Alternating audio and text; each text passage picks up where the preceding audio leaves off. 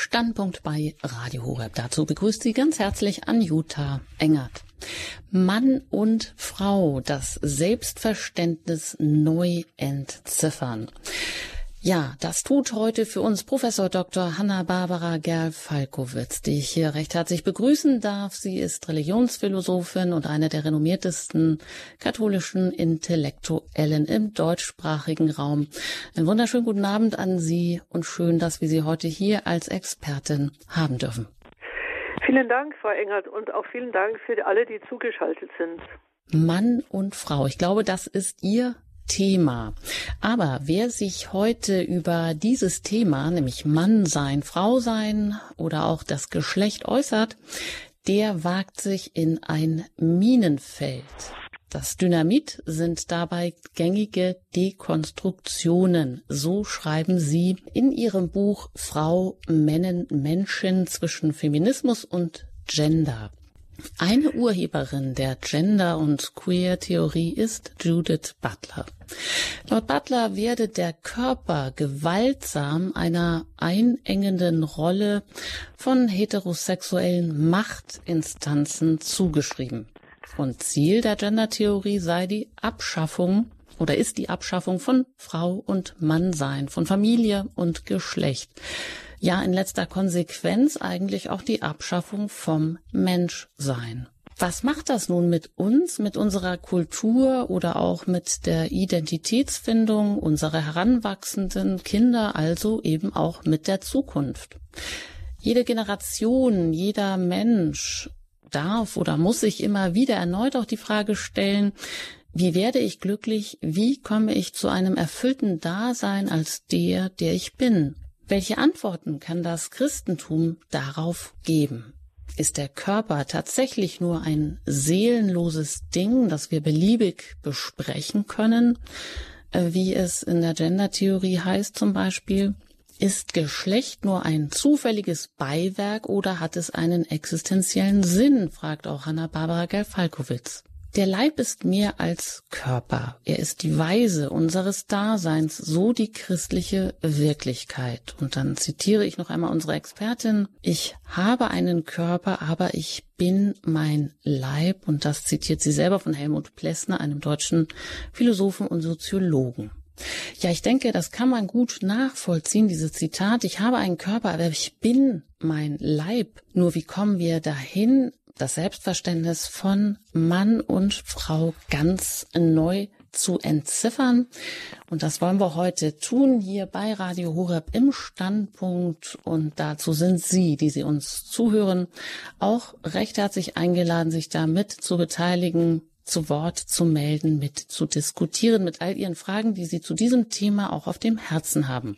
Professor Dr. Dr. Hanna Barbara Gerl-Falkowitz. So, da muss ich erstmal Luft holen.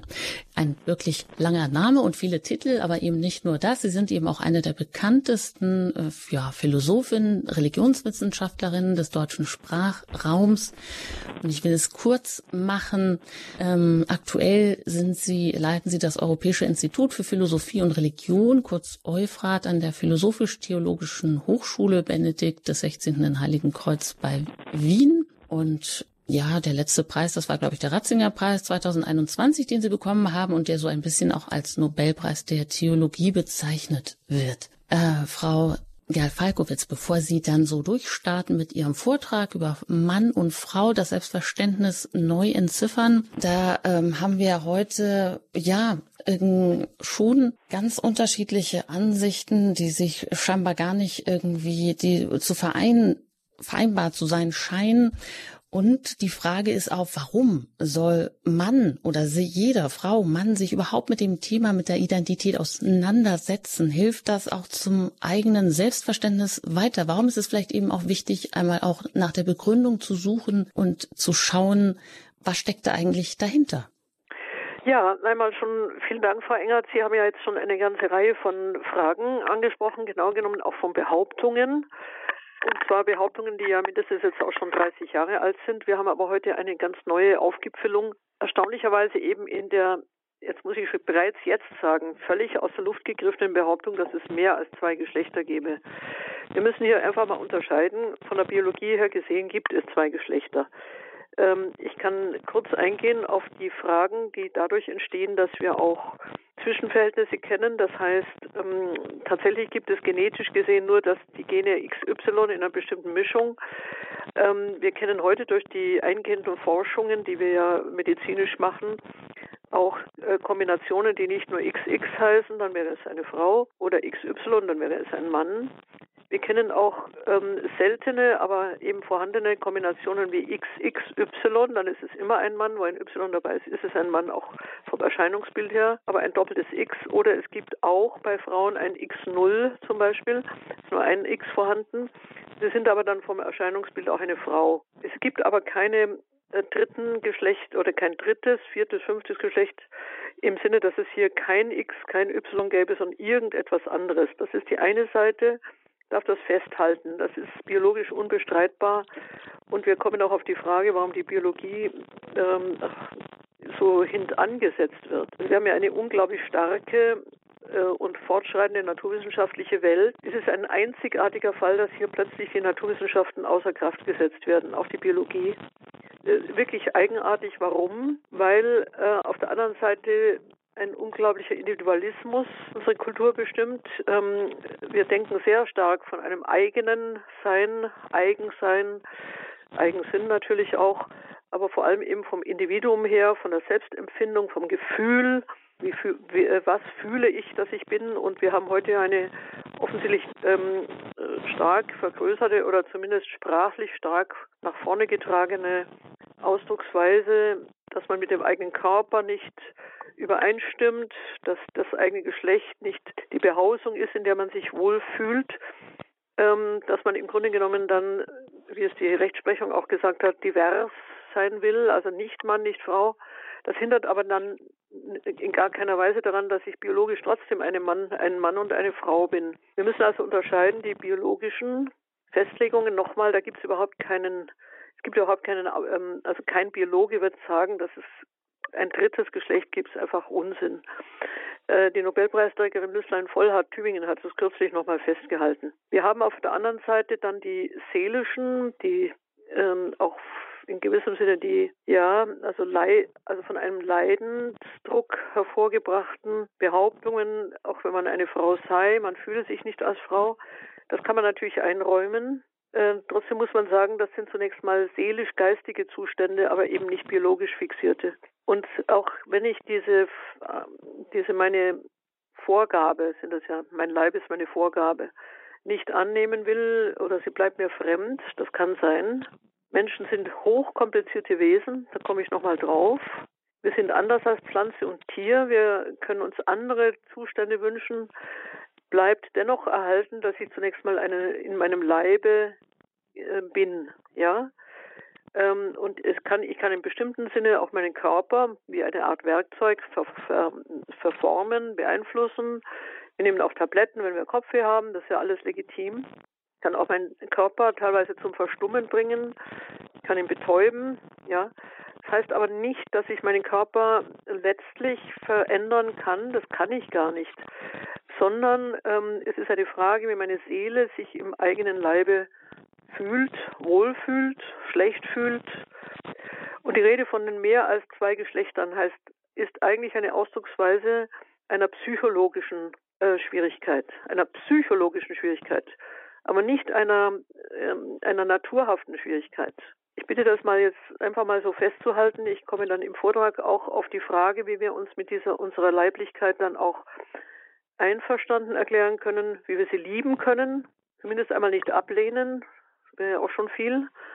Ähm, Im Grunde genommen muss ich mich in meinem eigenen Leibe auch einwohnen. Ja, das wird nicht mehr gelehrt. Wir haben keine Kultur des Frauseins, Kultur des Mannseins. Wir haben höchstens eine Kultur des Menschseins. Ja, wir nehmen ja heute den Ausdruck Mensch als, über, als übergreifenden Begriff. Ist auch schön. Ist übrigens nur wenige Sprachen, aber die deutsche Sprache hat einen übergreifenden Ausdruck.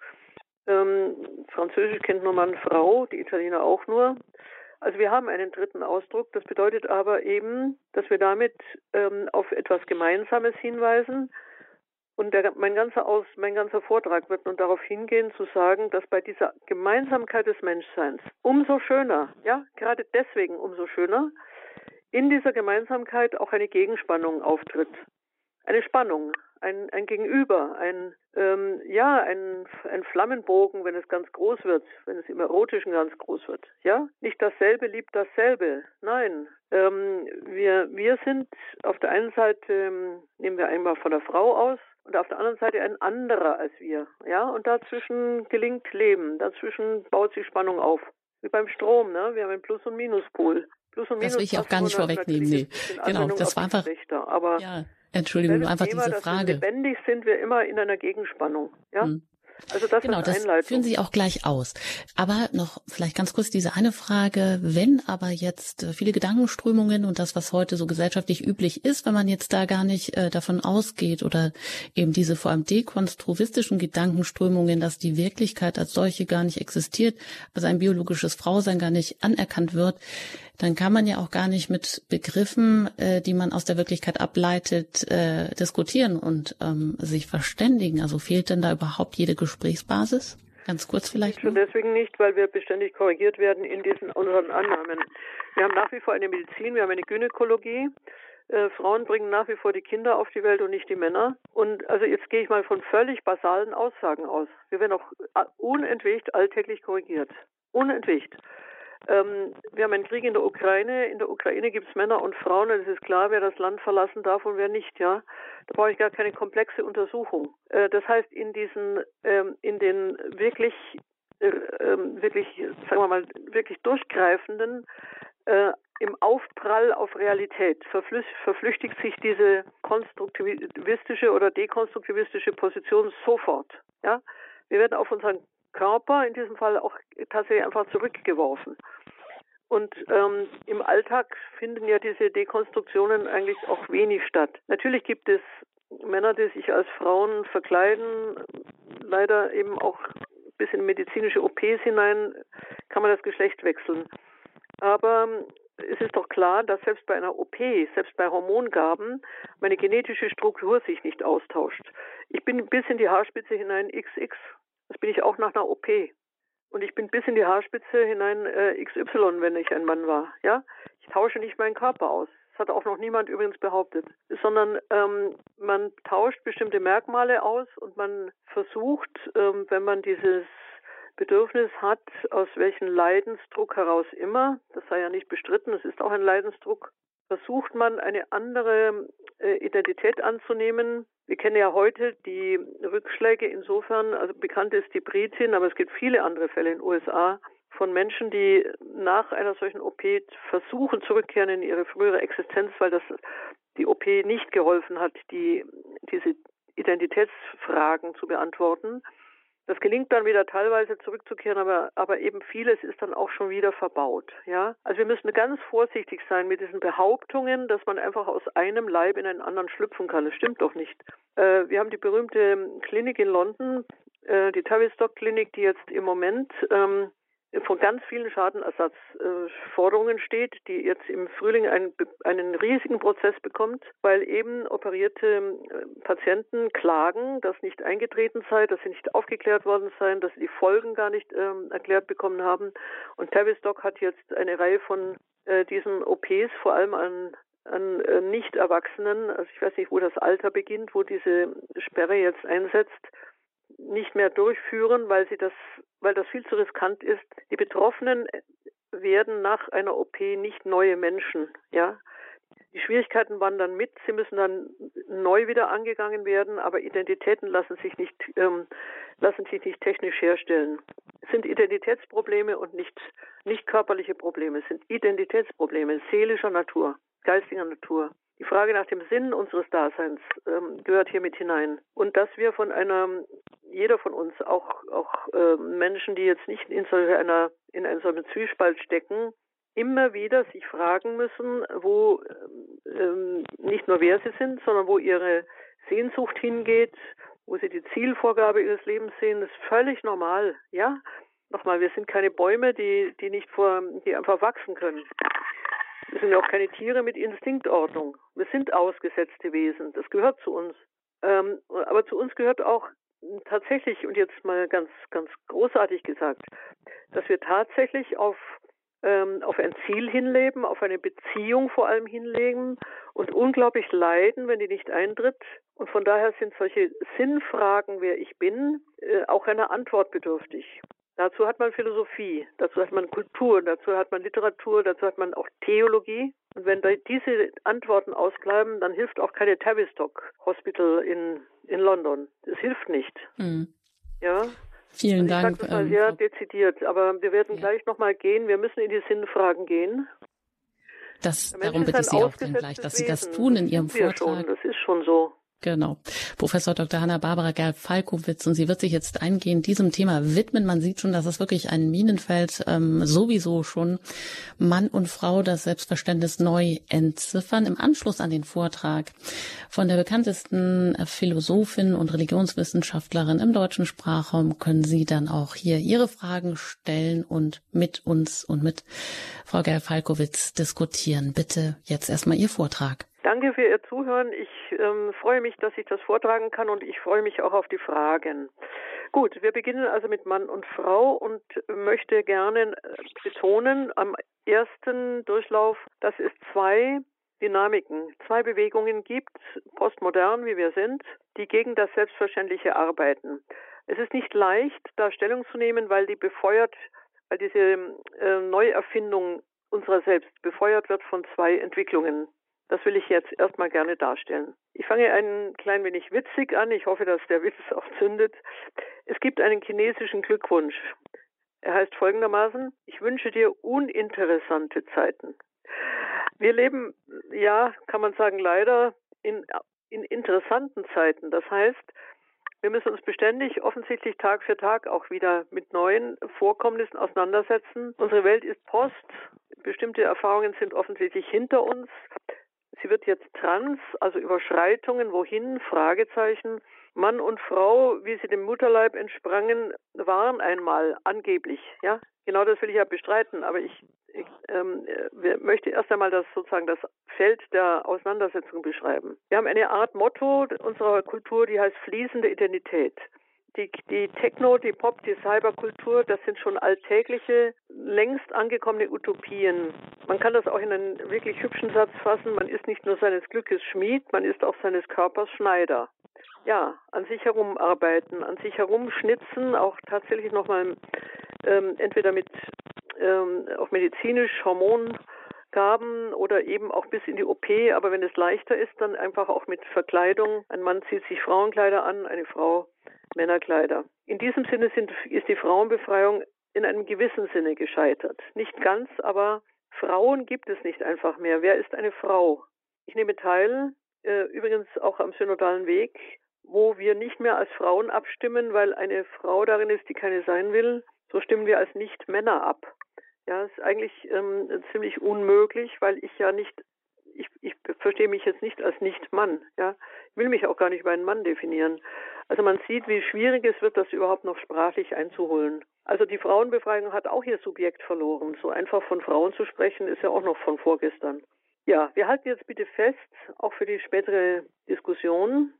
Auf der einen Seite das biologische Geschlecht, das ist eindeutig. Nochmal gesagt, wir können über die Genstruktur von XY nicht hinausgehen, weil es kein drittes Gen irgendeiner Art gibt. Aber mit Gender bezeichnen wir, bitte jetzt die Definition behalten, nicht die biologische Geschlechtlichkeit, sondern das soziale Geschlecht, das zugeschriebene, das selbstgewählte. Menschen bezeichnen vom Augenschein her jedenfalls erkennbar an bestimmten Körperhaltungen, an einer bestimmten äh, Form des Benehmens, auch an den sekundären Geschlechtsmerkmalen, Höhe der Stimme, Tiefe der Stimme und so fort, bezeichnen sich gegenseitig als Mann und Frau. Das kann man eine Zuschreibung nennen, aber natürlich basiert sie zunächst mal auf einer sehr schlichten Wahrnehmung. Wir haben aber heute ein irritierendes Spiel äh, mit, diesem, mit diesen Wahrnehmungen. Und wir kennen ähm, Männer, die weibliche Unterwäsche tragen, wurde mir jetzt von einer Ärztin berichtet. Ähm, das darf sie nicht kommentieren, das gehört in den Persönlichkeitsschutz, aber sie sagt, das ist schon sehr erstaunlich. Das andere ist, wir kennen von der Werbung Männer, die äh, sich schminken, einen Bart haben, aber gleichzeitig einen ähm, einen weiblichen Gesichtsausdruck sich anschminken, also die beiden Geschlechter tatsächlich vom optischen her schon verwischen und so fort. Das hat also zur Folge, das hat man schon seit langem so genannt, ähm, postmodern ist, wenn man zwischen, zwischen den Geschlechtern hin und her segelt. Der schöne englische Ausdruck heißt Nauting, also Gender Nauting. Äh, so wie man mit dem Segler auf dem Meer verschiedene Häfen ansteuert, kann ich mal nach, kann ich mal zum Mann sein, ich kann aber auch zum Frau sein segeln. Man hört übrigens schon bei diesem Segeln heraus, natürlich wissen wir instinktiv und vom Hersehen, was ein Mann ist und eine Frau ist, auch wenn wir segeln. Ja, wir segeln nicht in, in, in irgendein Nirvana, sondern wir haben eine bestimmte Form von Vorstellungen, die wir dann auch tauschen wollen. Aber im Tauschen liegt ja nochmal die Möglichkeit tatsächlich zwischen zwei erkennbaren, ja, erkennbaren Selbstaussagen, äh, oder ich sage es nochmal anders, zwischen zwei erkennbaren Leibrealisierungen, Leibrealisierungen des Menschen zu unterscheiden. Gut, also Sie hatten von äh, vorher schon gesagt, dass damit aber auch eine Verdächtigung einhergeht. Die klassische Mann-Frau-Beziehung wird als ein Machtspiel gesehen und dass wir staatlicherseits die Ehe geschützt haben als Ehe zwischen Mann und Frau, bisher jedenfalls, äh, sei auch nur ein durchschaubares Machtspiel. Also anstelle dieser eines erotischen Bezuges oder eines überwiegend erotischen Bezuges, auch anstelle dessen, was wir Familie mit dem Wunsch nach Kind von dir ein Kind und ähm, natürlich Kinder auch im Mehrzahl. Ich möchte mich in dir, mit dir, mit, mit einem neuen Leben äh, zusammen ähm, in die Zukunft wagen. Das sind sozusagen alles nur Machtspiele.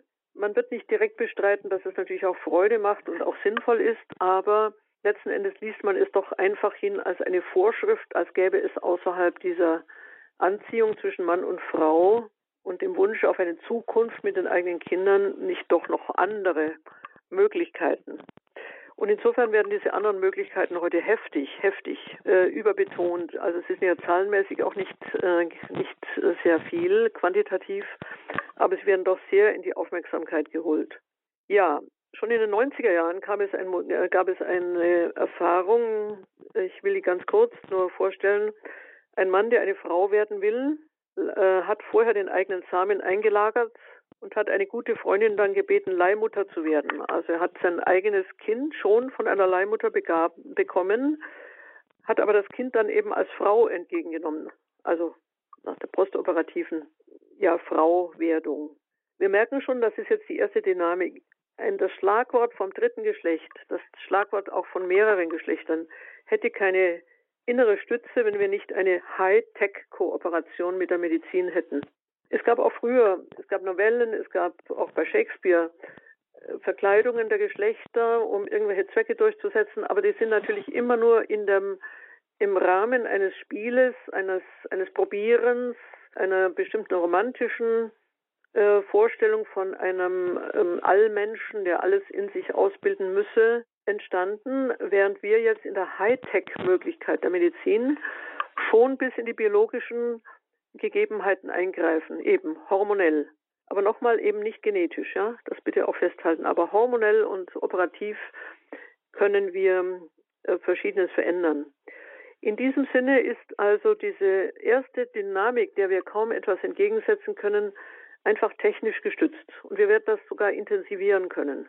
Die Technik schreitet voran, die medizinische Forschung schreitet voran. Wir werden in Zukunft, das ist ein anderes Thema, aber einfach angedeutet, auch vermutlich Bauteile als Chips äh, in unseren eigenen Körper eingepflanzt werden äh, bekommen. Äh, natürlich nach Wunsch, jetzt nicht zwanghaft. Aber in diesem Sinne, das ist die Richtung in diesen ähm, Transhumanismus, wo wir also auch in, in eine Symbiose mit, mit Robotern kommen können. Ja, ich will jetzt nicht den Teufel an die Wand malen, darüber rede ich jetzt auch nicht. Aber tatsächlich ist der eigene Körper durch unsere technische Entwicklung beherrschbar, ausbaufähig, äh, vor allem steigerungsfähig geworden, äh, gehört in mancher Hinsicht schon zum Alltag. Wir könnten unseren Alltag ohne äh, Tabletten, ohne leistungssteigernde Anreize wohl auch in vieler Hinsicht nicht so richtig bestehen. Ja, da gibt es aber keine Grenze. Also wie weit uns diese äh, hochtechnisierte Medizin äh, noch, noch zu einem weiteren und tieferen, auch technischen Beherrschen des eigenen Körpers führt, ist noch gar nicht abzusehen. Aber es gibt eben noch eine zweite große Dynamik, äh, nämlich der hochgesteigerte Freiheitswunsch. Ich habe vorher vom Individuum gesprochen, auf das hin wir erzogen sind. Wir sind das ist auch eine ganz große Leistung tatsächlich der europäischen Kultur, äh, nicht nur eine Zugehörigkeit zu Sippe, zu Stamm, nur ein Wir-Gefühl auszubilden, sondern eben ein Ich-Gefühl. Ganz tief geht das wirklich auch tatsächlich auf das Christentum zurück. Das Christentum kennt diese Ich-Werdung ähm, im Unterschied zu den großen Wir-Forderungen, in die äh, andere Kulturen eingebunden sind, die eine solche Freiheit gar nicht kennen. Aber man kann diese Freiheit natürlich so hoch treiben und sie wird hochgetrieben. Äh, sie kann maßlos werden. Dann gibt es keine gegebene Wirklichkeit, sondern es gibt eben immer nur die gemachte. Und äh, die Vorgabe, die ich erst einmal bin, durch meine Geburt, auch meine Eltern sind mir vorgegeben, meine Sprache ist mir vorgegeben, meine Prägung durch die Kultur ist mir vorgegeben. Ich kann alle diese Vorgaben, so denkt man dann aus dem Freiheitsempfinden heraus, doch letztlich noch einmal ändern. Ich kann tatsächlich hm, in der Vorstellung jedenfalls aus dem Datum, das heißt eben gegeben, ein Faktum machen. Ich mache mich selbst. Ich will ein anderer werden. Und dieser Freiheitswille ist, glaube ich, die innere Dynamik, mit der wir heute auch in diese Geschlechtsumwandlungen gehen. Ich will einfach. Ob das dann tatsächlich dem Maß äh, meiner Natur entspricht, ist unglaublich fragwürdig. Ich will diese Überlegung mit dem Gedanken einmal schließen, die erste große Überlegung. Wir kaufen heute Produkte, auf denen Bio steht. Die verkaufen sich sehr gut, sie werden teurer als die anderen Produkte. Auf dem eigenen Körper steht auch Bio.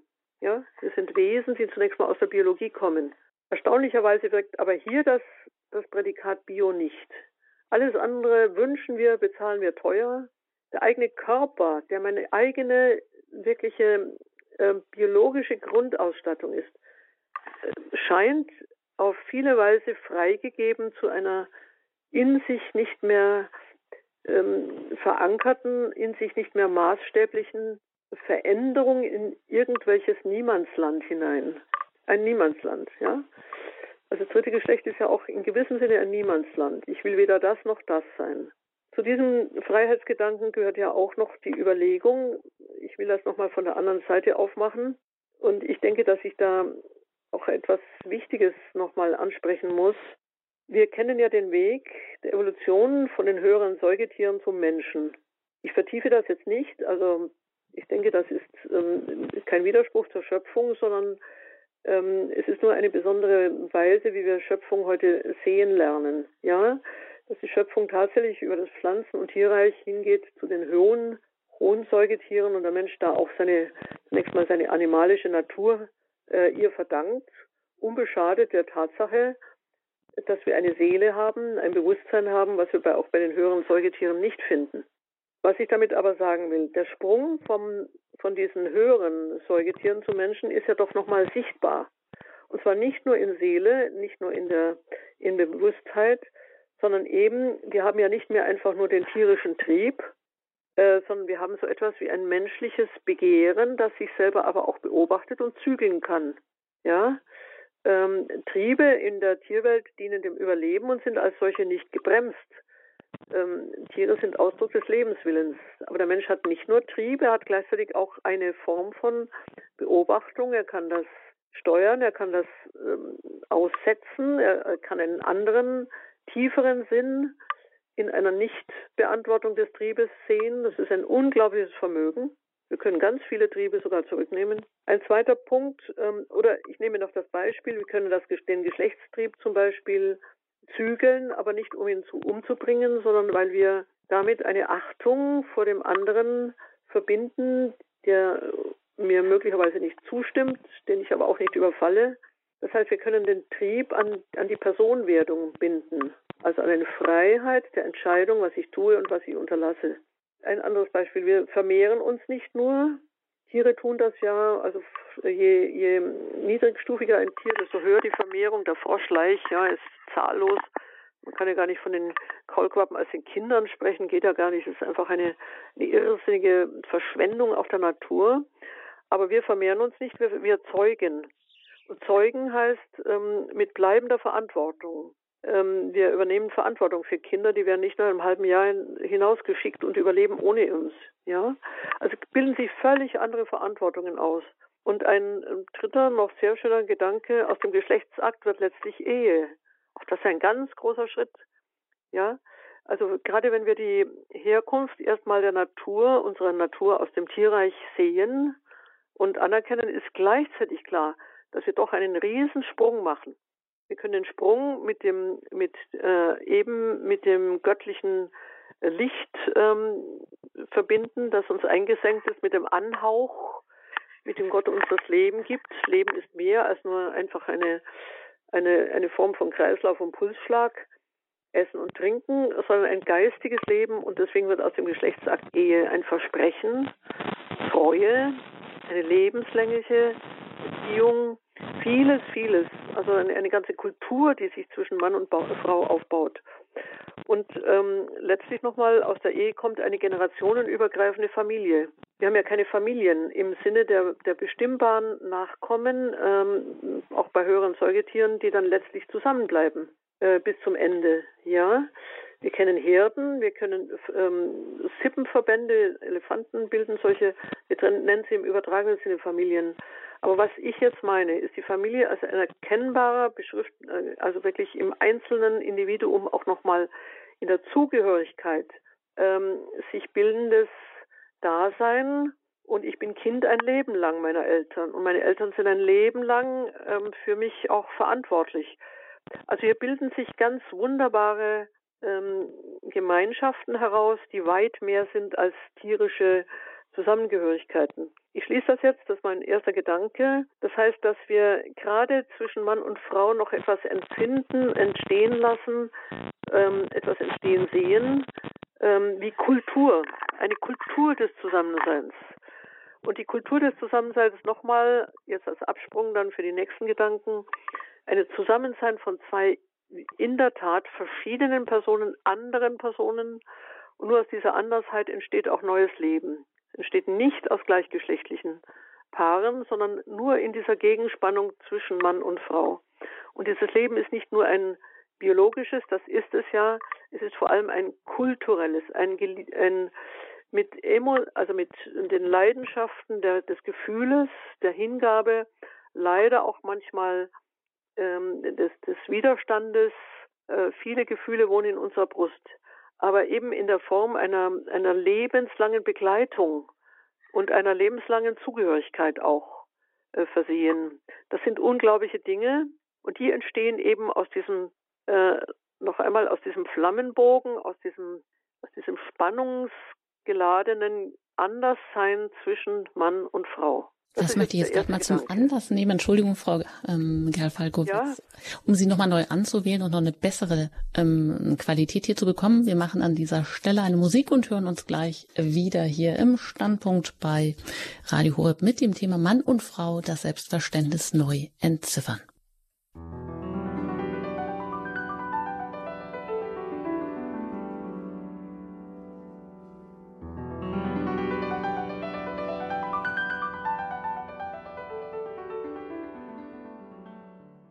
Sie haben eingeschaltet bei Radio Horeb in der Standpunktsendung mit Professor Dr. Hanna Barbara Gerl-Falkowitz. Sie ist Philosophin und Religionswissenschaftlerin, eine der bekanntesten auch deutschen Intellektuellen und spricht heute über Mann und Frau, das Selbstverständnis neu entziffern und hat uns jetzt schon, ja, in dieses schwierige, komplexe Thema umfassend eingeführt und kommt dann auch auf das zu sprechen, ja, womit wir uns heute Abend auch noch auseinandersetzen wollen, mit der Schöpfungsordnung, welche Antworten sie auch darauf zu geben hat. Ähm, gerne gehe ich jetzt einen Schritt weiter. Ich habe sie überschrieben mit lockende Andersheit. Und zwar deswegen, weil wir noch einmal klar machen wollen, was zwischen Mann und Frau eigentlich spielt. Also warum entsteht diese Spannung? Wie, ähm, was lockt hier?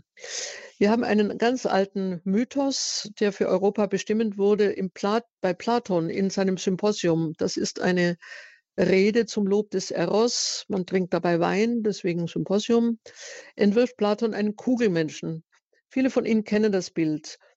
Der ist noch nicht geteilt, es gibt nicht die Geschlechter, der hat ähm, eine Kugelform und hat vier Arme, vier Beine und kobolzt so durch die Gegend. Übrigens ein sehr hübsches Bild, aber gleichzeitig merkt man natürlich, dass das auch in sich ähm, durchaus komisch ist.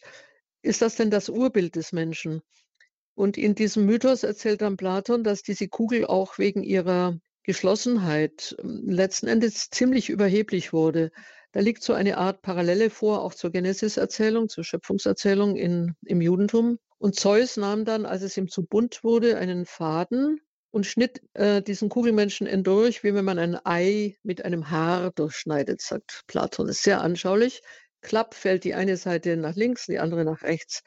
Jetzt sind sie nur noch halb stark und äh, damit den Göttern nicht mehr gefährlich. Und damit haben wir jetzt eine Erzählung, die bedeutet, dass wir im Geschlecht, wir können das ruhig noch vom deutschen Wort her hören, auch geschlachtet sind. Ja? Geschlecht und geschlachtet hängt offensichtlich zusammen und ähm, natürlich auch halbiert. Wir können das aber jetzt genau anfragen. Stimmt das wirklich? Und was die Griechen nun als Unglück finden, dass die Kugel getrennt wurde, empfinden jetzt die Juden als Glück. Denn in der Schöpfungsgeschichte haben wir von Anfang an, jedenfalls im ersten Schöpfungsbericht Genesis 1, eine ganz andere Erzählung. Dort baut Gott den Menschen wir haben zwei Erzählungen, aber wir sind, bleiben bei der ersten bitte. Und er baut sie zugleich und äh, nicht aus einem Stück, sondern er stellt sie beide von Anfang an vor ihn, vor sich hin. Das heißt, die Zweiheit ist ein Glück. Bei Platon ist sie ein Unglück. Da sind sie jetzt schon zerschnitten. Die Kraft ist genommen. Aber in der jüdischen Tradition sind die zwei ein unglaubliches Glück. Gott schafft sofort zwei. Wir haben dann eine andere Erzählung, ähm, wenige Zeilen später, äh, die vermutlich sogar die ältere ist, wo Gott aus einem Menschen, der noch nicht Mann ist, aber auch nicht Frau, erstmal die Frau herauslöst und erst beim Herauslösen werden sie Mann und Frau. Adam und Eva, wir kennen ja die Erzählung. Ähm, das heißt aber auch in diesem Zusammenhang äh, in einer sehr schönen Weise, dass die Zweiheit Glück ist. Denn Adam begrüßt seine Frau mit einem Jubelruf. Halten wir nochmal fest, äh, die Griechen empfinden die Geschlechter eigentlich als ja, Fehlform. Also bevor man nicht den anderen gefunden hat, ist man tatsächlich nur die Hälfte. Im Judentum und fortgesetzt im Christentum ist aber jeder Mensch auch in seinem Geschlecht, ohne dass er zunächst mal sich ergänzt durch einen, durch sein Gegenüber, in sich ein Ganzes. Immer schon auch Ebenbild, immer schon ähm, auch bei sich, eben nicht seiner Kraft halb beraubt, sondern kann auch in sich stehen. Übrigens eine großartige Begründung auch dafür, dass man auch allein leben kann. Ja, das bedeutet nicht eine, ein Versäumen meines Lebens, sondern jeder von uns kann ganz sein und als Ganzer treffe ich auf einen anderen Ganzen. Wir beleuchten aber noch einmal diesen alten Text. Die Frau wird, Eva wird aus dem Mann genommen, sie ruht also schon längst an seinem Leib. Ein einziger Leib umfasst zwei Herzschläge, übrigens auch ein wunderbarer Gedanke. Aber sie können sich noch nicht austauschen. Sie müssen also sich gegenübertreten, sehr schön betont die Bibel hier den Blick. Adam schaut seine Frau an, ja. Das ist dieser selige Blick, wo man aus der eigenen Verschlossenheit heraustritt und begreift, äh, dass das Gegenüber äh, das Ziel oder die Erfüllung äh, von etwas ist, was man sich selbst ganz allein auch nicht geben kann. Wir hatten vorher den Wert des Menschen betont, der auch für sich leben kann, richtig. Aber auch der Mensch, der zölibatär lebt, bewusst und absichtlich auch nicht in eine Ehe geht, aus Gründen, hat in diesem Sinne dennoch ein Gegenüber, nämlich den Schöpfer selber. Also diese, dieses äh, sich aufmachen, das, das wirkliche Auftun auch des Auges, äh, wenn man es abstrakt nimmt, würde man sagen, auf das Ziel des Lebens, auf den Sinn des Lebens. Aber es ist noch viel mehr. Immer auch der Hinblick auf eine andere Person. Und Gott ist auch Person. Also wir kommen gar nicht ohne Liebe durch das Leben. Und diese Liebe wird in diesem Blick, den wir tauschen, hin und her, wunderbar ausgedrückt. Wir sind nicht eine stumme Einheit. Ähm, vielmehr, was in diesem alten Bericht gesagt wird, ähm, die Frau ist das völlig Passende und der Mann ist das völlig Entsprechende. Ein herrlicher Ausdruck über das Fleisch von meinem Fleisch, Bein von meinem Bein. Wunderbar. Bedeutet aber jetzt nicht eine sozusagen 50 äh, zu 50, also in diesem mathematischen Verhältnis, sondern, jetzt kommen wir auf die Andersheit, obwohl sie zusammengehören und weil sie zusammengehören, sind sie aus zwei verschiedenen ähm, Schöpfungen zu verstehen. Äh, Gott hat sich zwei Dinge gedacht. Also er hat nicht das eine nur zweimal gestaltet, sondern es sind zwei Entwürfe. Der lebendige Leib, Leib und Leben gehören im Deutschen zusammen. Auch die Liebe übrigens gehört noch in diesen Wortstamm. Leib und Leben sind tatsächlich aus einer verschiedenen ähm, Konzeption hervorgegangen. Die Frau hat den Leib, jetzt kommt etwas sehr Bedeutsames, in dem neues Leben heranwächst. Das ist eine unglaubliche Gabe, die hat der Mann nicht. Der Name Eva ist übrigens nicht ein Eigenname, also so wie andere, man kann Brigitte heißen oder Ingrid. Ja, Eva ist kein Eigenname, sondern hebräisch ausgesprochen Chava bedeutet das Leben. Wenn Adam diesem Gegenüber einen Namen gibt, nennt er sie nicht irgendwie, er nennt sie das Leben, mein Leben, die Lebendige. Daher ist übrigens in allen Kulturen die Frau unmittelbar und in einer nicht ersetzlichen Weise auch für das Leben zuständig. Für das Kind, für das, ähm, für das Aufnehmen nicht nur, sondern das, das Gebären meine ich jetzt nicht nur im Sinne des, des biologischen Gebärens, sondern die Begleiterin des schwächeren Lebens in, in einen stärkeren Zusammenhang. Ein Begleiten, das übrigens ein Leben lang auch nicht aufhört. Und der Mann jetzt umgekehrt ist ihr dafür gegeben, um das zu sichern. Wir kennen ja viele Geschlechtermythen, also etwas, was nicht aus der historischen, sondern aus dem aus der inneren kulturellen Erfahrung hervorgeht und erzählt wird. Und äh, zwischen den nordischen, den chinesischen oder auch den südländischen Mythen ist immer dieser derselbe Zusammenhang, dass die Frau dem Mann das Kostbare ist, die Perle, auch der Schatz im Acker, zu dem er unterwegs ist. Er muss sie erst erwerben, er muss sie erringen, er muss sich bewähren an ihr. Und wenn er sie gefunden hat, dann hat, dann baut er um sie herum diesen äh, äh, das Nest, könnte man sagen, ja, so wie die Vögel ihr Nest bauen. Aber nicht nur das Nest im, äh, ja, sozusagen nur so als, als Gemütlichkeit, sondern er gibt ihr die Sicherheit, er gibt ihr die, ähm, die Versorgung, er gibt ihr die, die Möglichkeit, eben in dieser unglaublichen Empfindlichkeit ähm, für das Leben tätig zu werden. Auch er ist für seine Kinder da, ist überhaupt nicht die Frage aber die, äh, zunächst mal die leibhafte ähm, äh, Mütterlichkeit der Frau ist der Nahrungsboden im wörtlichen Sinne auch für die Kinder, für das Kind. In allen Abbildungen von Menschen, die wir haben, aus der orientalischen Frühzeit, aber bis zu den Inkas, haben wir eine Überzahl, gerade bei den ganz alten Darstellungen, von mütterlich-weiblichen Abbildungen. Im äh, Vorderen Orient haben wir 90 Prozent Frauenstatuetten gegenüber 10 Prozent Männerstatuetten. Warum? Weil in diesem, äh, in der Darstellung des weiblichen Leibes das Leben dargestellt wird. Das ist ganz großartig. Und in diesem Sinne ist sie dem Mann göttlich zugeführt. Sie ist in diesem Sinne wirklich sein Glück. Sie gibt ihm, was er sich nicht geben kann und umgekehrt.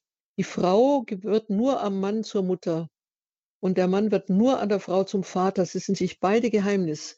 Sie verwalten das ja nicht. Es ist eine Gabe, die in ihnen entspringt, die sich gegenseitig geben und äh, mündet in diesem wirklich unglaublichen Geheimnis eines Lebens, das sie selber zwar annehmen, aber in gewissem Sinne natürlich nicht, nicht schaffen. Also sie geben ihm nicht seine Begabungen mit. Sie schaffen ein Kind, aber sie können es, sie kennen es noch nicht. Eltern brauchen selber ein Leben lang, um es kennenzulernen. Ja, wenn wir das, diese Urkonstellation so betrachten, dann kommt zum Ausdruck, dass wir hier den Unterschied zwischen den Geschlechtern äh, in seiner Schärfe sehen. Also wer gibt, die Frau gibt dem Mann äh, diese Lebendigkeit, die er von sich ja selber nicht haben kann. Der Mann gibt der Frau den Schutz für dieses Leben, ähm, das sie beide zusammen natürlich äh, tragen, besorgen. Aber beide haben auch die Macht der Zerstörung. Wir können das nicht aussparen. Wir leben heute in einer Phase, in der äh, ja nicht genau die Hälfte, aber 40 Prozent von Ehen geschieden werden. Das ist jetzt nicht im Sinne einer Ernüchterung gedacht, sondern die Tatsache, dass wir in der, in der Erfahrung der Fremdheit des Geschlechtes natürlich auch Bedrohungen finden. Auch davon wissen die alten Mythen. Äh, nichts wird so schwer verziehen wie die Beleidigungen der Liebe, wie das Vorenthalten der eigenen Hingabe, wie die die halbgegebenen Versprechen, die nicht wirklich erfüllten Hoffnungen, die ein anderer auf mich gesetzt hat. Das wird nicht sehr vergeben. Also je älter die Darstellungen, desto deutlicher die Rache. Äh, die Rache der Frauen, die Rache der Männer aneinander. Wir haben schon so etwas wie einen Geschlechterkampf. Das ist jetzt nicht nur äh, sozusagen eine Wagner-Oper. das geht ganz tief in diese, in diese Unterschiedlichkeit hinein. Die kann das höchste Glück bedeuten. Ja, ein anderer, den ich gar nicht kenne, der in mir seine Erfüllung findet und umgekehrt. Ja, das ist eine unglaubliche Steigerung meines eigenen Daseins. Aber umgekehrt auch das Fremde, in dem ich nicht heimisch werde, der mich auch nicht einlässt oder aus dem ich wieder herausgetrieben werde. Ja, also, und ich möchte von daher bereits etwas sagen, was, glaube ich, wichtig zu betonen ist. Von daher ist eigentlich die Beziehung der beiden Geschlechter aufeinander das Tollkühne, das Tollkühne. Wir können ein klein wenig übertrieben, aber damit verständlich auch sagen, äh, die, das Hinausgehen aus mir, das mich, das mich öffnen einem anderen, ist ja unvergleichlich fordernder, wenn es nicht nur auf ein anderes Ich trifft, sondern auf einen anderen Leib, also etwas, das wirklich bis in die Wurzel hinein anders ist als ich. Eine unergründliche Andersheit, unergründlich entzogen, leiblich, psychisch, geistig. Auch die seelische Landschaft zwischen Mann und Frau ist durchaus verschieden. Und dass wir diesen Unterschied aushalten, ähm, sogar uns hineinbegeben, vielleicht sogar hinein verlieren, auf jeden Fall aber wissen, dass wir hier ähm, aufeinander treffen im Sinne eines äh, uns versöhnen müssen, auch im Sinne von einem nachgiebigen, also ich muss nicht unbedingt alles verstehen können an meinem Mann, er auch nicht alles an mir. Ja, die Liebe überbrückt das ja auch. Aber nochmal, ist eigentlich eine Tollkühnheit. Das Christentum stützt das durch den Gedanken der Ehe. Ehe kommt von dem Gedanken des Ewigen, hängt damit zusammen und stärkt diese Fremdheit und die Andersheit, weil sie eben auch wirklich entgleisen kann, durch die drei Zeichen, die wir uns innerhalb des Sakramentes der Ehe geben. Das Sakrament bedeutet ja eine Heiligung im Sinne von Stärkung, auch ein unhintergehbares Zusammenschließen. Gott selbst ist der Dritte im Bunde. Und ähm, das Sakrament verlangt drei Antworten auf drei Fragen. Die Frage heißt, gehörst du mir? Und die Antwort heißt, ja, du allein oder ich allein gehöre dir. Die Frage heißt noch, gehörst du mir für immer? Und die Antwort heißt ja, für immer. Wir machen keine zeitliche Begrenzung, wir machen keine Be Bedingungen. Und die dritte Frage heißt, von dir ein Kind? Die Antwort heißt ja, von dir ein Kind. Ähm, wenn wir so zuhören, hören, können Sie genau heraushören, das sind die drei Momente, mit denen der Priester die Eheleute noch einmal fragt. Und wenn Sie die drei mit Ja beantworten, gehören sie zusammen. Auch das kann noch einmal brechen, das ist eine Erfahrung, aber das Sakrament bedeutet ja noch einmal die Heiligung dieser Spannung und die Möglichkeit, äh, mit diesen drei Antworten tatsächlich und mit der Hilfe Gottes dieses Fremde, das andere, aber jetzt sage ich auch noch mal sehr schön das Lockende, der Fremde auszuhalten. Das fordert mich mehr heraus, mehr heraus als das Begegnen mit dem eigenen Geschlecht. Auch, auch wenn ich einen Menschen des eigenen Geschlechtes liebe, liebe ich natürlich eine andere Person. Das ist ja auch immer der Einwand und äh, völlig richtig. Aber ich treffe trotzdem nochmal auf einen Leib, der dem meinen ähnelt. Aber wenn ich in die, in die Andersheit des, des wirklichen männlichen Gegenübers als Frau gehe, dann gehe ich in ein Abenteuer. Dann gehe ich in etwas hinein, das mir nicht einfach hin schon so eignet, dass ich mich da drin auskenne. Ja? Deswegen ist die Ehe das Abenteuer. Das hat übrigens Chesterton äh, ganz großartig gesagt. Äh, ebenso auch C.S. Lewis, die Engländer können das ja immer witzig ausdrücken. Äh, Chesterton hat gesagt, die Ehe ist nicht so etwas wie wenn man ein Schiff bemannt und fährt dann von einem Hafen äh, zum nächsten Hafen und im dritten Hafen aber auch noch nicht und legt wieder an. Hafen heißt hier immer, etwas lockt mich schon, aber dann äh, merke ich doch, dass ähm, äh, im Grunde genommen die Hafenanlagen doch alle ähnlich sind und dann wird es mir auf die Dauer langweilig. Und er sagt nun das sehr hübsche, sehr schöne Gleichnis. Er sagt, ab und zu steigt aber doch dann im Hafen auch Rauch auf und wieder hat ein Feigling sein Schiff verbrannt und bleibt und geht ins Land hinein und findet unerhörte Wunder. das kann man nur, wenn man nicht ewig sozusagen wieder am Wechsel ist, ja. Und in dieser, in dieser Vorstellung, damit möchte ich hier den Bogen einmal schließen, wir können das fremde Geschlecht nicht vereinnahmen. Ich kann es nicht auf mich einfach zurückspiegeln. Wir haben gemeinsames Ja, aber es bleibt auch etwas tief Fremdes. Und deswegen jetzt ein sehr schönes Wort dafür. Die Frau bleibt Geheimnis für den Mann und der Mann bleibt Geheimnis für die Frau. Das ist nicht Rätsel. Ein Rätsel ist etwas, das löse ich und dann habe ich es geknackt, dann ist es verschwunden. Aber Geheimnis heißt ähm, vom schönen Wort Heim ausgehend, in einem Geheimnis kann ich wohnen. Ein, ein, der Mann, der mir mein Geheimnis angeboten hat und ich habe zu ihm Ja gesagt, bietet mir etwas an, in dem ich ein Leben lang auch wohnen kann, eben wenn wir einander die Treue halten. Und das heißt auch nicht, ihn in seinen letzten Winkeln kennenzulernen, aber zu wissen, zu wissen, dass ich dort Heimat habe. Etwas unglaublich Schönes. Ja, also Kraft zum Anderssein, Kraft zum Aushalten des Anderssein und nochmal dazwischen spielt und flutet sogar das, das unglaubliche Hin und Her des Eros. Eros ist bitte nicht nur Sex, ja, sondern Eros ist wirklich ein, äh, Sexualität gehört dazu, übrigens für die Griechen sogar ein eher untergeordneter Teil. Nein, Eros ist das Umgreifende. Du ziehst mich schon an, schon aufgrund, weil ich dich letztlich nicht ganz lesen kann. Es bleibt immer eine, ein Rest, der noch nicht entziffert ist, ja, was ganz Großartiges. Eine andere Form von Denken, eine andere Form von Richtung auf die Wirklichkeit, ja. Also zwischen den, zwischen den beiden Geschlechtern flutet hin und her diese unglaubliche Lockung des Erotischen. Ja, wir können hier nochmal eine Pause machen, klein wenig darüber nachdenken.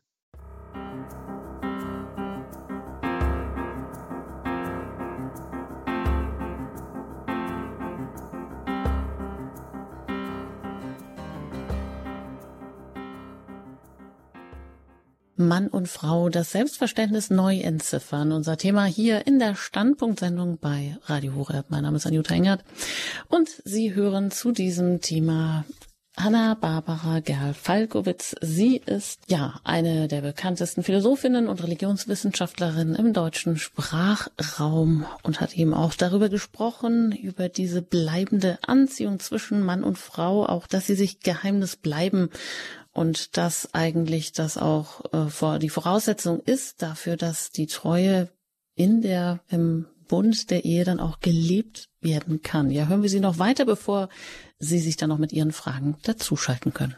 Ich habe noch einen Gedanken, den ich Ihnen jetzt anbiete zum Ende. Natürlich geht es darauf hin, die Frage, die beiden werden sich ja durch das Kind, durch ein drittes Leben noch einmal näher auch verbunden, natürlich auch dadurch noch einmal gefährdeter. Äh, wir kennen diese ganzen Auseinandersetzungen, ähm, die auch mit dem, der Frage, soll ich ein Kind austragen? Wie stellt sich der Vater dazu, wie nicht? Ja, also diese ganzen schwierigen Hintergründe, die natürlich hier bis in ein hohes Glück und in ein ganz großes Unglück auch führen können. Der letzte Gedanke sein, wir knüpfen aber noch einmal an an der Asymmetrie zwischen Mann und Frau eine, eine fruchtbare Asymmetrie. Sie tut nicht, was er tut, er tut nicht das, was sie tut. Ja, ich spreche jetzt nicht von ähm, Berufen, in denen wir selbstverständlich ähm, gleiche Dinge tun können, aber selbst dort würden wir sie mit verschiedenen Voraussetzungen und auch verschiedenen Gaben, verschiedenen Begabungen tun. Ja, Edith Stein hat übrigens darüber glänzend gearbeitet, dass ähm, zum Beispiel der Lehrerberuf von Frau wie Mann eben auch verschieden ausgefüllt wird. Und gerade in dieser Verschiedenheit liegt der Reiz. Grundsätzlich bitte behalten, die Asymmetrie ist etwas Fruchtbares.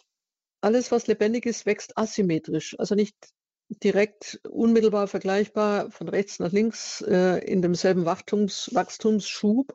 Ein, auch ein Kristall wächst unregelmäßig und das gehört eigentlich zu einem Gesetz des Lebendigen. Übrigens letztlich auch des Schönen. Auch das Schöne ist asymmetrisch. Sehr symmetrische Figuren werden leicht langweilig, ja.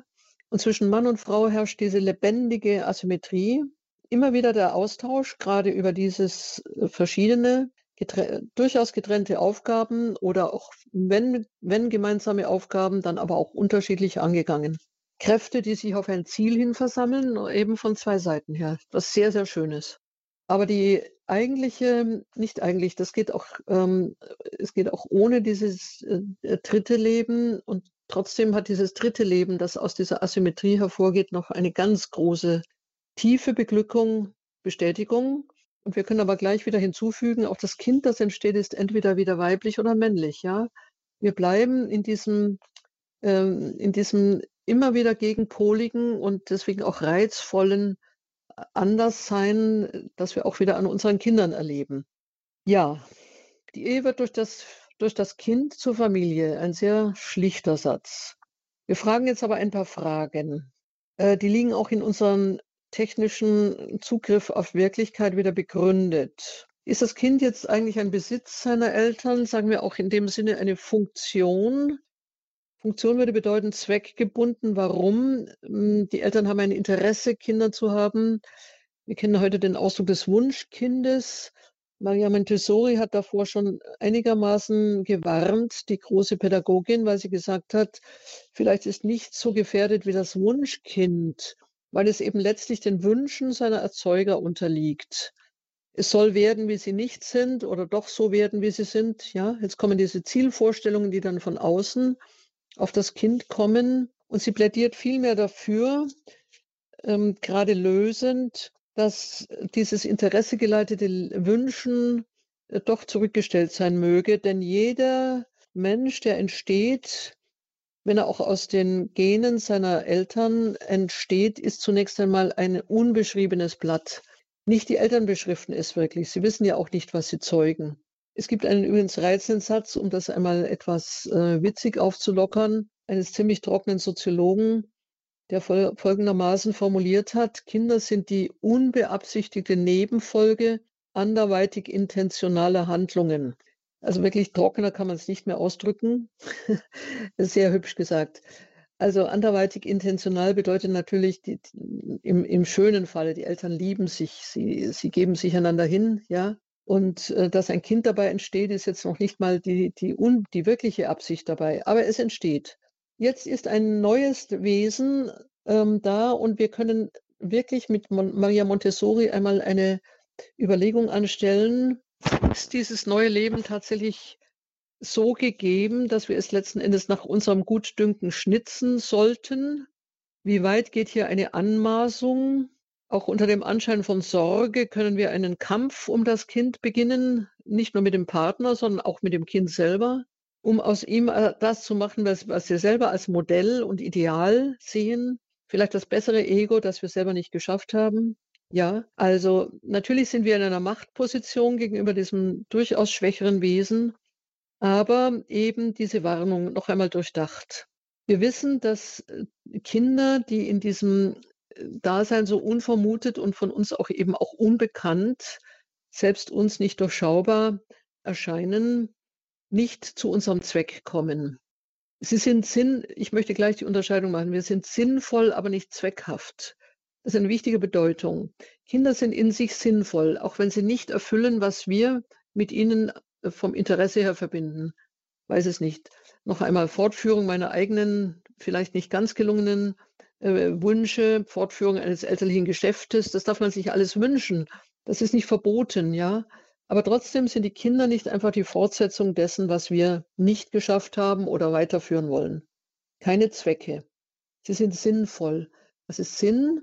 Sinn ist eine Gerichtetheit auf ein sehr tiefes und sehr erfüllendes Ziel. Und Kinder können sich dieses Ziel selbst auch geben, daraufhin ausrichten, erfüllen lassen, angezogen werden von dem, was sie selbst lieben. Und Kinder sind auch in dem Sinne sinnvoll, als wir sie lieben, als sie uns die Richtung geben, als sie uns ähm, tatsächlich zeigen, was lebendig sein heißt. An Kindern kann man das wieder lernen. Man hat es ja verlernt als Erwachsener. Also sie geben uns Richtung, sie richten uns auch auf. Ähm, wenn das nicht gelingt, das ist traurig. Also der Kampf auch, die Enttäuschungen, seien alles nicht verschwiegen. Aber im letzten haben Kinder ja eine wunderbare Möglichkeit, ähm, sozusagen die eigene, auch elterliche ähm, zu starke Willensbetonung, was denn alles werden soll und was alles noch geschehen soll mit diesem neuen Kind, äh, eigentlich zu durchkreuzen, durch ihr Dasein, durch ihre Lust da zu sein, durch ihre Freude da zu sein und so fort. Das heißt, ein Leben, das uns gegeben ist, gegönnt ist, zugewiesen ist, aber das doch auch seinen eigen, sein eigenes Aufblühen hat, auch von uns unabhängig. Also Kinder sind ein Plus Ultra, hat man gesagt. Ein, ein ganz schöner Ausdruck. Sie führen über etwas hinaus, was wir uns auch vorstellen können. Und in dem Sinne haben die Eltern auch ein guter Gedanke, das Kind nicht als Eigentum im Sinne des Besitzes, sondern sie haben es als Gabe, Gabe. Und das bedeutet, nach dem Geber zu fragen. Wo wir eine Gabe haben, gibt es einen Geber. Wer hat das Kind gegeben? natürlich die Eltern sich gegenseitig, aber noch einmal sei betont, dass sie es ja nicht wirklich kennen. Auch nicht in einem ganz elementaren Sinne nur beeinflussen können. Nein, es ist ein eigenes Wesen. Wer war der Geber? Wer wollte denn, dass sie da seien? So fragt Augustinus, wer wollte, dass ich sei? Wer wollte, dass dieses Kind sei? Es bedeutet ja ohnehin eine tiefe Bestimmung des Menschen, sich gegeben zu sein. Ja, niemand ist hier Kopie, niemand ist Sklave, auch wenn wir Kindheiten kennen, in denen Kinder sich nicht wirklich frei entfalten können. Trotzdem bleibt dieser Charakter der Gabe. Und in dieser Gabe steckt nun auch Aufgabe. Zunächst einmal für die Eltern.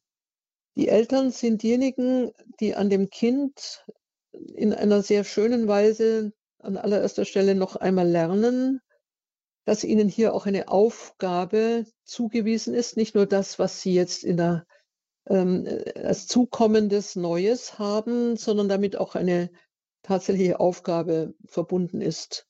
Ich möchte hier eine kleine Kritik an dem Begriff der Rolle einschieben. Wir sprechen heute von Mutterrolle und Vaterrolle. Rolle ist ein soziologischer Begriff und er verfälscht etwas. Eine Rolle ist etwas, wie ich, wie ich auf dem Theater eine Rolle einnehme. Das ist zeitlich gebunden. Ich kann mich hineindenken.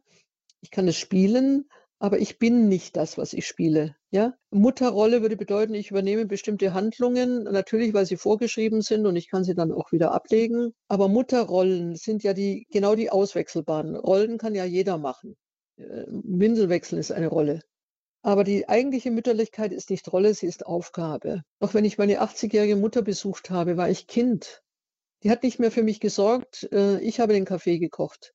Äh, die ganzen Aufgaben haben sich umgedreht, aber sie war meine Mutter und das hätte ich niemals abgeben können und sie hat es nicht abgegeben. Ja, das ist mehr als, als Handreichungen. Das ist ein Dasein für, und zwar ein fragloses, ein wunderbares, ein, ein gar nie erschüttertes. Und das ist eine Aufgabe. Aufgaben sind übrigens auch in diesem Sinne ähm, ein, ein Wachstum, ja, herauszukommen aus der völlig normalen Bezogenheit auf uns selbst. Und ähm, dieses Mutterdasein ebenso wie das Vaterdasein entfalten eine Liebesfähigkeit, an der wir wachsen. Wir sind nicht nur Existenz, wir sind dann Pro-Existenz. Ein, ein ganz großer Überschritt. Und er ist auch so selbstverständlich. Selbstverständlich tun wir für das Kind etwas, was wir für uns vielleicht nicht einmal tun würden. Ja, die, die nicht weichende ja, Sorge, ohne dass sie unmittelbaren Anlass hätte, äh, wenn das Kind einmal vom, von der Schule nachmittags nicht rechtzeitig heimkommt. Ja? Also schon daran merkt man, dass das ganze Dasein äh, von Eltern von diesem unentwegten begleitet, begleiten wollen ähm, gezeichnet ist, ja, sorgen müssen, ähm, auch außerhalb direkter Gefährdungen. Und von daher machen wir auf. Also normalerweise sorgen wir für unsere Existenz. Pro-Existenz heißt, ich lebe jetzt mit und für einen anderen. Und das heißt übrigens auch, ich bin gerichtet. Mein Leben hat Sinn, hat Gerichtetheit. So ist das. Ich will den Gedanken mit einem, einem Wort von Guardini noch ver, ähm, versehen, den ich sehr schätze. Guardini hat eine wunderbare Theologie der Kindheit geschrieben. Und zwar in dem Sinne, dass hier der neue Anfang spürbar wird. Ein neuer Anfang. Neu bedeutet hier, dass uns vor Augen geführt wird, dass alles, was wir an Gewöhnungsprozessen, Alterungen, ja, Abstumpfungen auch, in vieler Hinsicht auch Vernarbungen, die ja eigentlich sozusagen unsere Gestalt, unser Dasein äh, prägen und die wir eigentlich nicht mehr mögen, aber die wir an uns tragen, durch eine Neuheit noch einmal überstiegen werden, die wir an den Kindern kennen. Für Guardini sind die Kinder die, der Ausdruck der lebendigen Hoffnung, immer wieder auch anders werden, nicht immer wieder, sondern von Grund auf anders werden zu können. Es wird uns ein Leben geschenkt, in dem wir plötzlich wieder begreifen, dass lebendig sein heißt, nicht einfach in bestimmten äh, Pflichten ersticken, immer schon alles gesehen zu haben, äh, mit dem Leben vertraut zu sein, mit seinen Höhen und Tiefen, sondern noch einmal Kinder, die die Augen aufschlagen und für die alles neu ist. Äh, Kinder der neue Anfang, der uns ja selbst auch einmal versprochen ist. In diesem Falle auch ähm, jetzt schon sehr weit ausgreifend auf die allerletzten Dinge. Wir werden durch einen Tod gehen, aber wir werden wiederkommen, wiedergeboren werden. Nicht im Sinne der Wiedergeburt, wie wir sie heute so als äh, eigenartige ja, Verdoppelung unserer Existenz kennen, Diese Wiedergeburt bedeutet ja immer auch wieder Tod. Das sollte man sich gar nicht täuschen. Nein, sondern die Verheißung eines Lebens, in dem wir neu geschaffen sind, äh, von, von Christus aus ähm, in, eine, in eine Lebendigkeit geholt werden, die uns jetzt nicht eigen ist. Wir können sie aber am Kind ablesen. Genau an dieser Tatsache, dass die Kinder Symbole des Anfangs sind, Symbole des unerschöpften Reichtums, neues Leben immer wieder äh, in die Welt zu setzen. Also der unerschöpfliche Reichtum der Lebenskraft Gottes, die uns das zubilligt. In diesem Sinne ist das Kind ähm, ja ein Versprechen Gottes, auch an uns. Nicht nur eine Gabe im Sinne der, der Aufgabe, sondern auch etwas, wir sollen werden wie die Kinder, heißt es im Evangelium. Und noch einmal über die Todesgrenze hinaus kommen wir in einen Anfang, der für uns unvorstellbar ist. Unvorstellbar. Das Kind ist ein Symbol für dieses unvorstellbar Neue. Ich möchte diese Überlegungen äh, bündeln, also zu einer bestimmten äh, ja, Zusammenfassung kommen. Wir haben einen Durchgang gemacht. Im Grunde haben wir vom Leben gesprochen. Zwischen Mann und Frau flutet Leben. Wir haben es lockend genannt. Lockend, warum? Weil es eine Anderheit bedeutet. Anderes zieht mich mehr an. Ähm, ich kann auf anderes anders antworten, als wenn ich auf ein Gleiches treffe. treffe. Noch einmal bis in meine Leiblichkeit hinein bin ich als Frau anders als ein Mann. Wir haben nicht betont, aber vielleicht ist die Stelle jetzt da zu sagen, wie unglaublich abgestimmt auch die leiblichen Organe von Mann und Frau aufeinander sind. Die Naturwissenschaft kann uns heute Dinge enthüllen, die wir alle nicht wussten. Wir haben, sie wurden immer von der Menschheit auch ähm, geahnt, in Bilder gefasst. Aber wie unglaublich fein abgestimmt. Auch die Tatsache, wie ein neues Leben entsteht, es ist ungeheuerlich, wenn man sich das vor Augen führt. Und zwischen Mann und Frau flutet dieses uns nicht wirklich Fassbare, das, das Unbegreifliche, das Geheimnis, in dem wir beide wohnen, noch einmal heimisch werden, dass der eine im anderen, im Gegengesetzlichen seine Heimat finden kann. Ich gebe ihm etwas, das kann er sich überhaupt nie geben. Er, er hat eine, eine Form der Herausforderung, die kann ich mir nicht wiederum als Herausforderung stellen. Ja, also das habe ich das Abenteuer genannt. Ähm, das erfordert Mut, vielleicht sogar Tollkühnheit. Und wir würden es vielleicht auch gar nicht wagen können, wenn wir nicht vom Sakrament her äh, darin gestützt würden und über das Sakrament hinaus äh, in ihm geborgen, in ihm auch mit angesagt, dann tatsächlich die Gabe eines dritten Lebens, wieder männlich oder weiblich, uns gegeben, uns gegeben zur Freude, aber auch zur Öffnung, zur Aufgabe, zum Aufmachen, zu einem lebenslangen, ja, hinübergehen aus der eigenen Existenz in die Pro-Existenz, in eine Öffnung, die wir von uns aus auch nie vollziehen würden.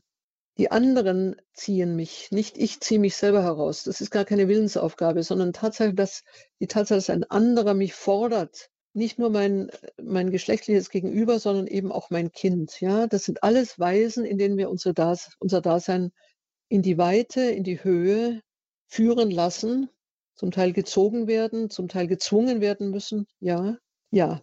Wir erleben im, im anderen und vor allem dann auch im Gegengeschlecht und dann auch im daraus entstehenden Kind die Gabe des Daseins. Wir sind uns Gabe. Wir sind uns Gabe, Datum, Donation, Geschenk. Kein Leben ist selbstverständlich, nichts ist selbstverständlich. Es gibt einen Geber, der uns offensichtlich diese Dinge zudenkt und wir können sie dankend bestätigen.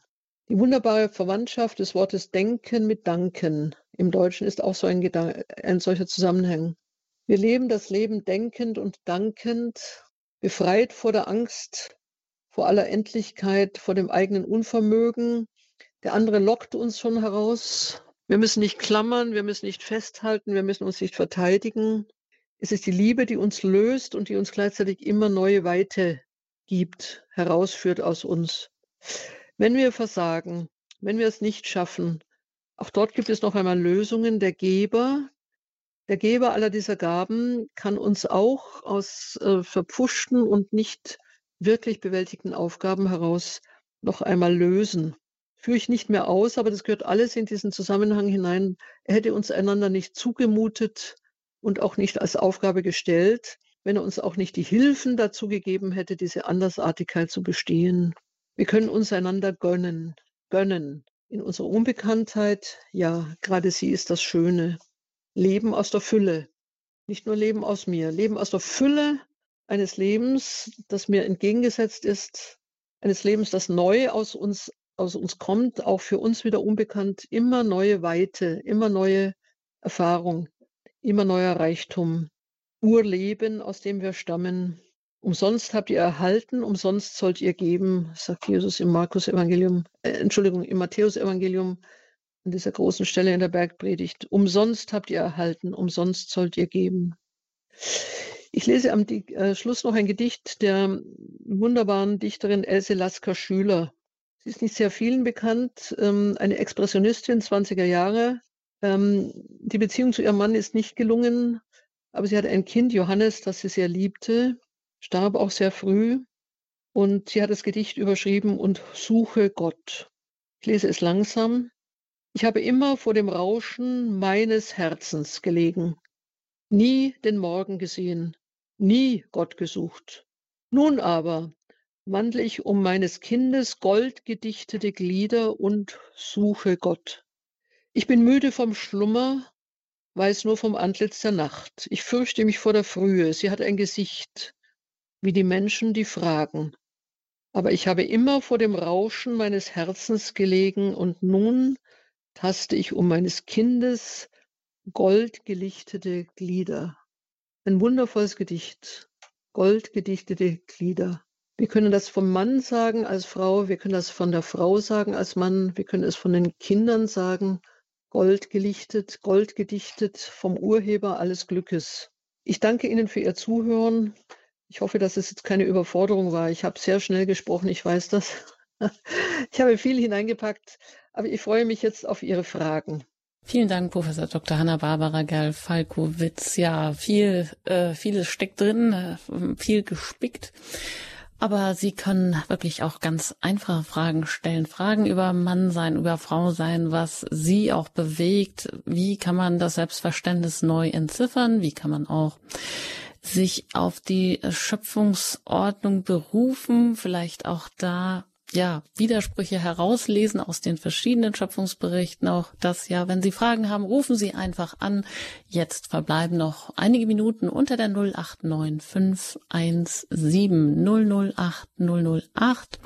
Da erreichen Sie uns jetzt direkt hier die Hörernummer. Wenn Sie außerhalb von Deutschland anrufen, dann wählen Sie doch zuerst die 0049 und dann die 8 neun fünf eins sieben null null acht null null acht. Ja, und das hat bereits auch schon eine erste Hörerin getan. Ich darf begrüßen Frau Holme aus Tusmarshausen bei Augsburg. Einen wunderschönen guten Abend an Sie. Äh, guten Abend, wunderschönen guten Abend. Äh, wir kennen uns ein bisschen äh, aus Zusmarshausen. Ja, schönen guten Abend, freue mich. Ja, guten Abend. Und äh, ich könnte Ihnen stundenlang zu Füßen sitzen und ich ärgere mich immer, wenn Sie unterbrochen werden. Also muss ich jetzt einfach los sein. Äh, ich wollte zwei äh, Dinge sagen. Ein russisches Sprichwort, das sich immer wieder bewahrheitet, heißt, wenn einer von seiner Ehrlichkeit spricht, zähle die Löffel. Ich musste daran denken, äh, wie wir von ja, Machtspielen gesprochen haben. Wenn einer ja. von Machtspielen spricht, macht er welche. Ja, sehr schön. Sehr klug gesagt. Stimme Und, zu.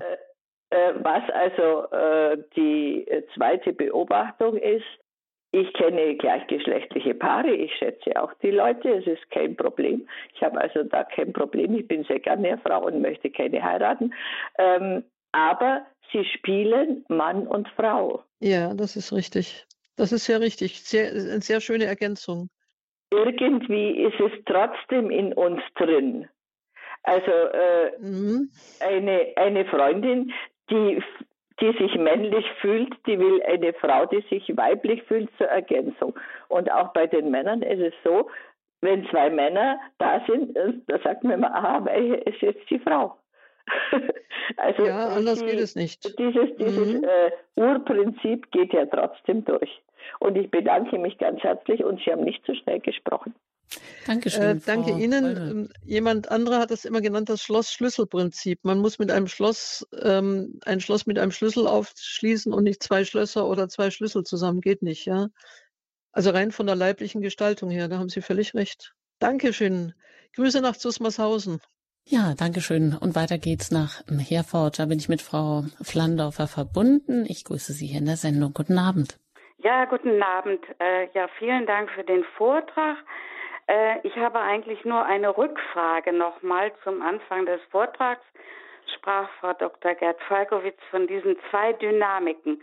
Und ich habe mir auch so ein paar Notizen gemacht. Also die zweite Dynamik hatte ja mit dem Freiheitswunsch und so weiter zu tun.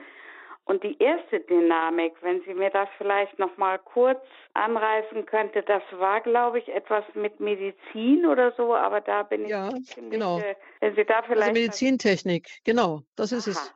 Mehr ist es gar nicht, sondern es bedeutet, dass wir heute medizinisch in der Lage sind, Geschlechtshormone zu geben ja. oder operativ Geschlechtsorgane zu, äh, ähm, zu operieren im Sinne der Bearbeitung der Organe, indem man sie entweder für, also wegschneidet, im, im Sinne, wenn ich zu einer Frau werde, wird der Penis verkleinert oder weggeschnitten. Ja. Oder es wird ein künstlicher Penis gebaut. Das mhm. hätte man vor 50 Jahren eben noch nicht gekonnt. Ne? Das mhm. ist die mhm. Dynamik, dass wir jetzt bestimmte Dinge können, allerdings unvollständig. Ja? Ja. Nie zu einem wirklichen, wirklichen Ersatz der klassischen Organe. Das gelingt nicht. Auch jetzt nicht gelungen, bisher nicht. Nein. Also das war die medizinisch-technische Dynamik. Entwicklung, ja, die, die auf der anderen Seite war, ja, ist gut. Ja, vielen Dank für Ihre Erklärung nochmal und den tollen Vortrag und schönen Abend noch. Danke vielmals, ebenfalls. Danke, Frau Flandorfer, ebenso. Alles Gute Ihnen. Ja, da, wenn Sie mögen, können Sie auch jetzt noch anrufen unter der 089 517 008 008. Ja, es ist gar nicht einfach, jetzt irgendwo mh, hm, hier einzusetzen. Viel Zeit verbleibt uns nicht. Und meistens macht man mit einer Frage ja wirklich auch schon ein ganzes Fass auf. Ja, Sie haben ja gesprochen davon, ähm, ja, Mann und Frau haben die gleiche Würde, ihre Andersartigkeit bleibt. Ähm, das heißt, sie müssen sich nicht mehr gegenseitig überhöhen oder bekämpfen oder niederwerfen in der Realität oder aus dem Prinzip, ja, wie soll ich sagen, dieser des Gefallenseins, das hört sich jetzt vielleicht ein bisschen negativ an, ist es natürlich doch immer wieder so, ähm, und wenn wir jetzt die Schöpfungserzählungen heranziehen, da haben Sie gesagt, gut, die zweiten wollen Sie jetzt gar nicht so gerne heranziehen, aber der ist es ja auch gerade der in der Theologie des Leibes von Papst Johannes Paul II.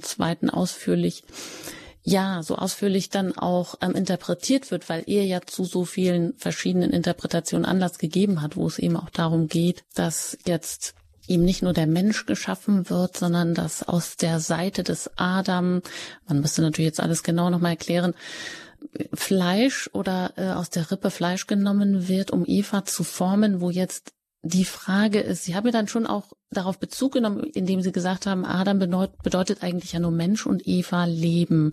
Also hier sind erstmal nur Wesensnamen und keine Eigennamen genannt. Ja, das heißt richtig. also, Adam ist schon Mensch und die Frage, die ja dann oft ja zum Ausdruck kommt, wird der Mann eben erst durch die Frau oder am anderen wird der Mann an der Frau erst zum Mann. Da haben sie gesagt, nein, das ist nicht so, so wie jetzt analog, vielleicht du bist Person, sondern du bist schon Person oder du bist schon Mann und deshalb kannst du nicht nur der Frau zuwenden, so wie du Person bist und dann noch mehr zur Persönlichkeit wirst. Aber vielleicht das nur ganz, ganz kurz, weil ich sehe, es kommen noch Anrufe hier rein und die Zeit ist ganz knapp. Also Sie ich haben da so ein bisschen so in den Hintergrund gedrängt. Zu. Ja, verstehen Sie, Sie haben jetzt eigentlich keine Frage gestellt. Sie haben im Grunde genommen haben Sie es schon wieder erläutert. Der Punkt ist, dass wir vom Christentum her auf der Basis eben des Judentums sagen können, wir sind nicht nur zwei Hälften wie bei Platon und müssen dringend ähm, zu unseren 50 auch noch 50 andere Prozent finden. Wir können, wir können das tun, wir tun das, ja. Aber hier gibt eins und eins gibt immer wieder eins, ja. Ich bin ein Ganzes, mein Mann ist ein Ganzes, wir geben wieder ein Ganzes. Aber wenn wir allein bleiben, sind wir trotzdem ganz. Ja, das war der Gedanke, dass wir auch in der im unverheirateten, im zölibatären, im jungfräulichen Stand natürlich nicht nur eine Hälfte sind. Das wäre ein, ein schrecklicher Gedanke, ja. Also insofern ergänzen wir einander, aber wir, aber auch Gott ergänzt uns ganz ja, intensiv. Dann lassen wir es dabei. Genau. Und gehen auch gar nicht weiter ein. Ist das vielleicht eben das Herzstück, dass die Eva aus der Rippe, aus der Seite genommen ist. Und dann ist das vielleicht was Besonderes und nichts Minderwertiges auf jeden Fall. Ich möchte zu ja. Frau ähm, Schiffmacher kommen aus dem, aus der Gegend von Regensburg. Guten Abend. Guten Abend. Ich habe ähm, ja, ich wollte was sagen. Auch wenn sie Geschlecht oder was oder dann manipulieren oder was, aber der Mensch, der Mensch, Der kann einer kann helfen, nur wer von ihm ist, wie gesagt, helfen. Von anderer Seite kriegt keine Hilfe. Und das ja. ist nicht in Ordnung. Ähm, Eva ist die Hilfe, das meinen Sie jetzt, ja? Eva ja, ist wenn, die Hilfe ja, wenn was gegenüber. wäre, ja, wenn was wäre, ich kann nicht, wenn mit mir was ist, ja, da kann mein Nächster mir helfen, weil wir sind gleiche. Verstehen Sie? Ja. Und dann, ja. wenn, man kann nicht Organe oder wo von jemandem was, weil das ist, äh, kommt nicht, äh, kann nicht der Mensch stammen. Wie sagt man das? Naja, ich weiß Also ich habe so verstanden, ja, ich habe jetzt so verstanden, dass wir einander Hilfe sind. Ja, das kommt ja auch schon vor. Äh, der ähm, Adam gibt ja dem der Eva auch den Namen der Hilfe, eine Hilfe ihm gegen, nein, Gott gibt ihr den Namen, eine Hilfe ihm gegenüber. Und das ist ein zauberhafter Ausdruck. Und das heißt jetzt nicht, dass Eva nur die Hilfe für Adam ist, sondern Hilfe ist ein Gottesname. Ähm, Hilfe ist ein Gottesname, der kommt in dieser Weise, wie es im Buch Genesis steht, nur viermal vor. Und dreimal ist er ein Name Gottes und einmal ist er der Name für die Frau. Also die Frau ist die letzte Hilfe Gottes für den Mann.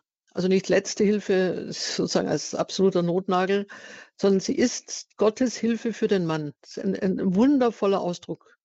Ein wundervoller Ausdruck. Also sie ist nicht Schuhputzer, sie ist auch nicht ähm, Sklavin, sondern sie ist, sie ist Gottes Hilfe für den Mann. Sie ist selber der Gedanke, wie Gott ähm, dem Mann letzten Endes das, das, das schenken kann, was er am dringendsten braucht. Daran können wir uns, glaube ich, festhalten, ja? Was sehr, sehr Schönes. Dankeschön, Frau Chefmacher. Alles Gute und weiter geht's nach Würzburg mit Frau Zerr. Einen schönen guten Abend hier in der Sendung. Ja, guten Abend.